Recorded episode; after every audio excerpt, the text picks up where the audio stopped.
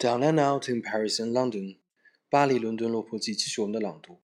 今天这一篇呢是第十七章，也是我在本书中非常喜欢的一章啊。开始我们的这个朗读。The thirty francs a week to spend on drinks, I could take part in the social life of the quarter. We had some jolly evenings on Saturdays in the little bistros at the foot of the Hôtel des Trois Moineaux. The brick floored room, 15 feet square, was packed with 20 people, and the air dim with the smoke.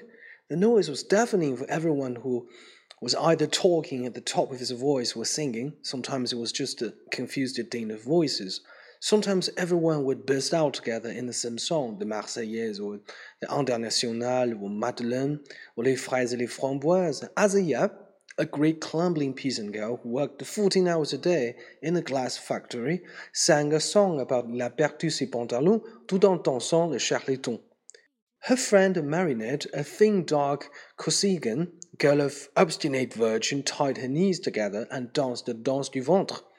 The old Rougiers wandered in and out, caging drinks and trying to tell a long, involved story about someone who had once cheated them over at Bedstead. R, the Englishman, cadaverous and silent, sat in the corner quietly boozing. Charlie, drunk, half danced, half staggered to and fro with a glass of shame, absinthe balanced in one fat hand, pinching the woman's breast and declaiming poetry. People played the darts and diced for drinks. Manuel, a Spaniard, dragged the girls to the bar and shook the dice box against their bellies for luck. Madame F stood at the bar, rapidly pouring chopins of wine through the pewter fino with a white cloth dish always handy because every man in the room tried to make love to her. Two children, bastards of Big Louis, the bricklayer, sat in the corner sharing a glass of syrup.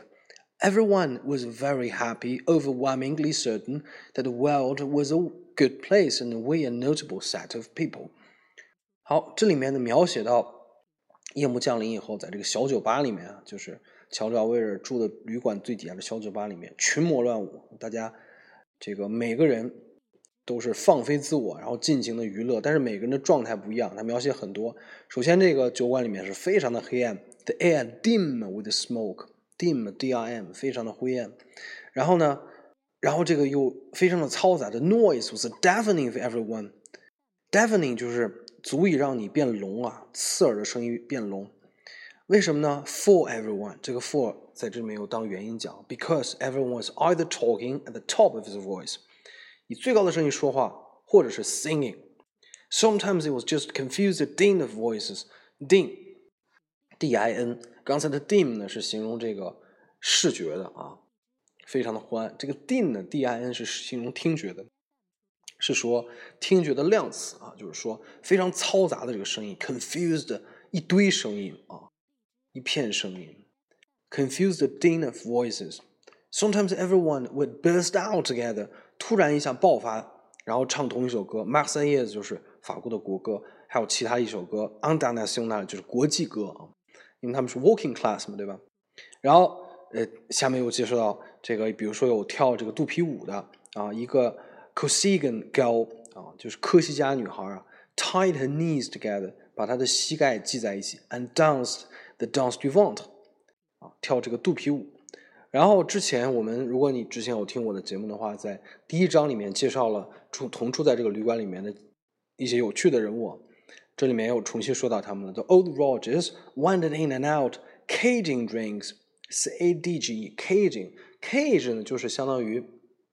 bag 的意思就是乞讨啊，就是向这个借点酒，向那个讨点酒啊，讨酒喝。Caging drinks and trying to tell a long involved story about something，给每个人讲一个故事，他们怎么被骗的故事。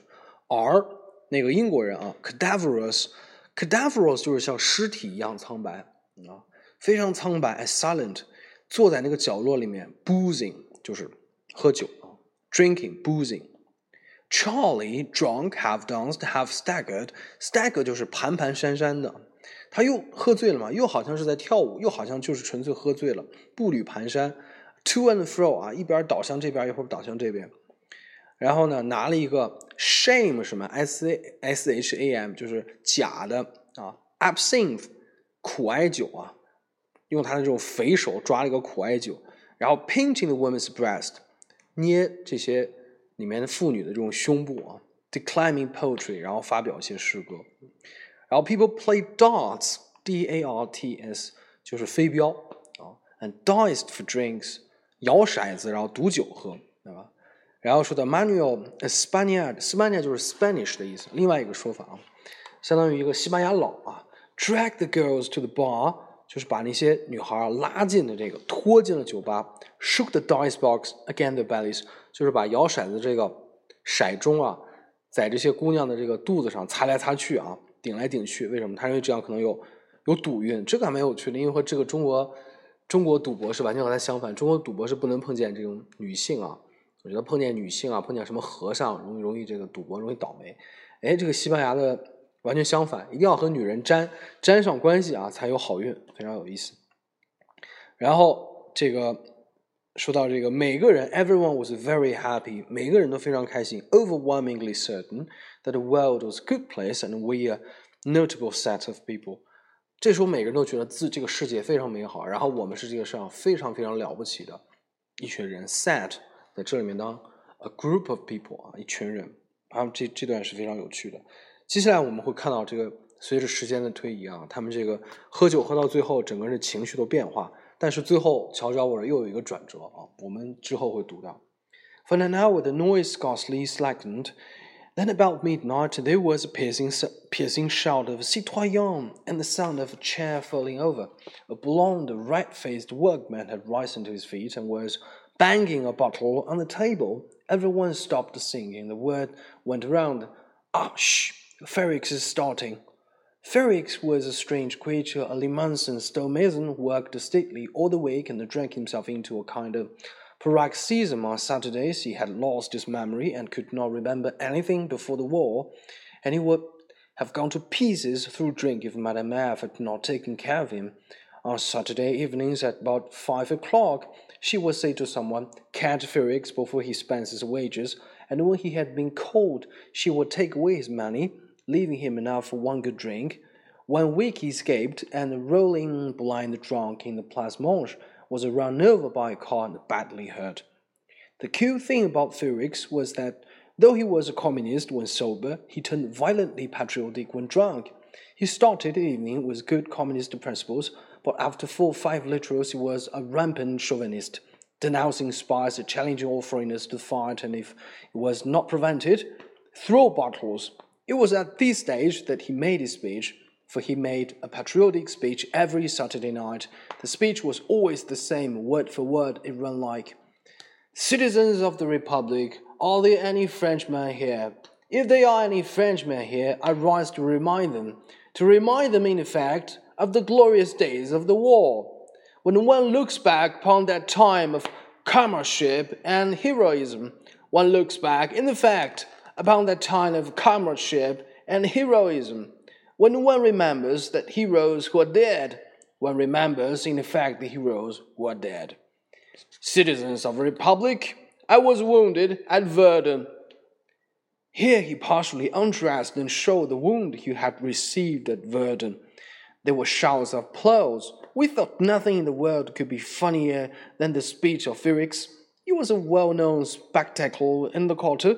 People used to come in from other bistros to watch him when his feast started. The word was passed around to bait Felix. With the wink to the others, someone called for silence and asked him to sing the Marseillaise. He sang it well, in a fine bass voice, with patriotic gurgling noise deep down in his chest, when he came to Aux armes citoyens, formez vos bataillons. Veritable tears rolled down his cheeks. He was too drunk to see that everyone was laughing at him. Then, before he had finished, two strong workmen seized him by either arm and held him down, while Isaiah shouted, Vive l'Allemagne! just out of his reach. Felix's face went purple at such infamy and everyone in the bistro began shouting together, Vive l'Allemagne, abat la France! While Felix struggled to get at them, but suddenly he spoiled the fun. His face turned pale and thoughtful, his limbs were limp, and before anyone could stop him, he was sick on the table. Then Madame F hoisted him like a sack and carried him up to bed.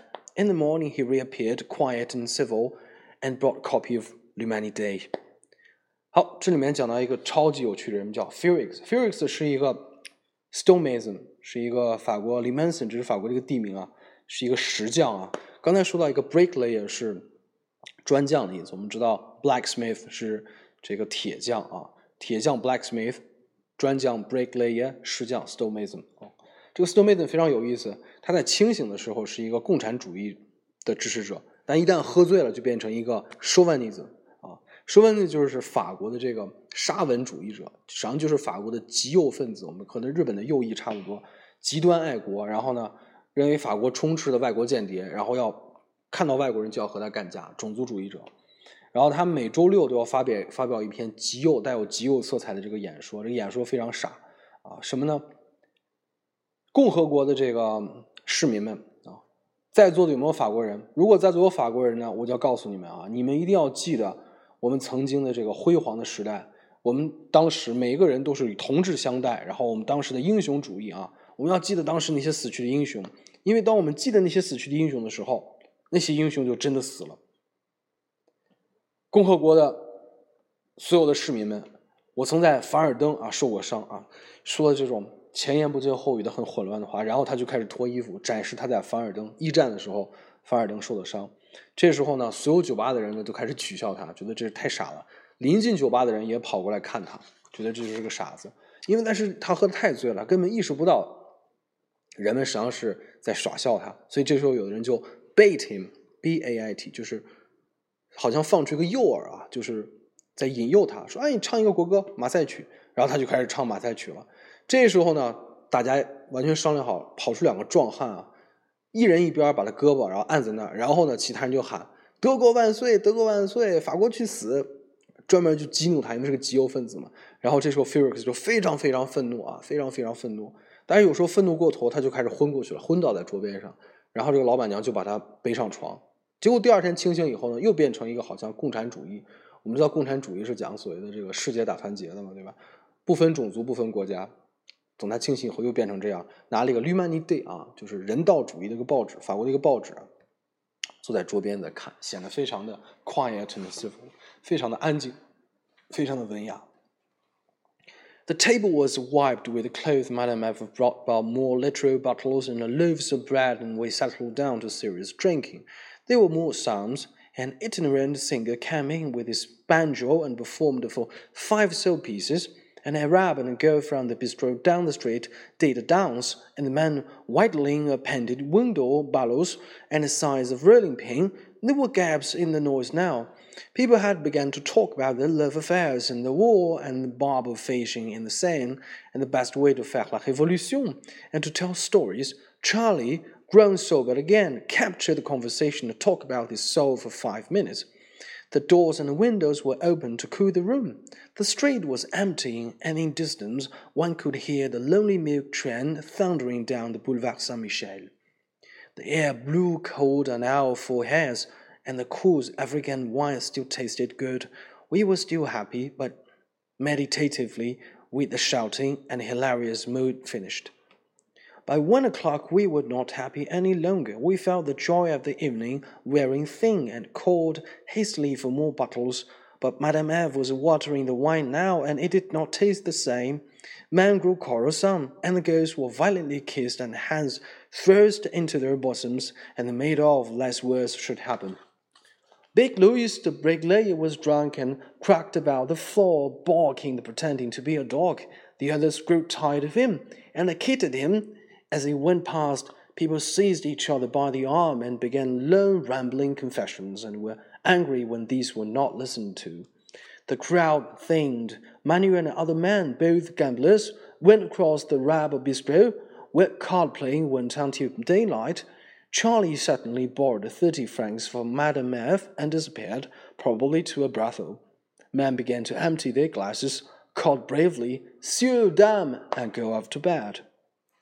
By half past one, the last drove of pleasure had evaporated, leaving nothing but headaches. We perceived that we were not supplanted inhabitants of an, a supplanted world, but a crew of underpaid workmen grew scottedly and dismally drunk. We went on swallowing the wine, but it was only from habit, and the stuff seemed subtly nauseating One's head had swollen up like a balloon, and the floor rocked. One's tongue and limbs were stained purple. At last it was no use keeping it up any longer. Several men went out into a yard beyond the bistro and were sick. We crawled up to bed, tumbled down half dressed, and stayed there ten hours. Most of my Saturday nights went in this way. On the whole, the two hours when one was perfectly and wildly happy seemed worth the subsequent headache. For more men in the quarter, unmarried and with no future to think of, the weekly drink boat was the one thing that made life worth living.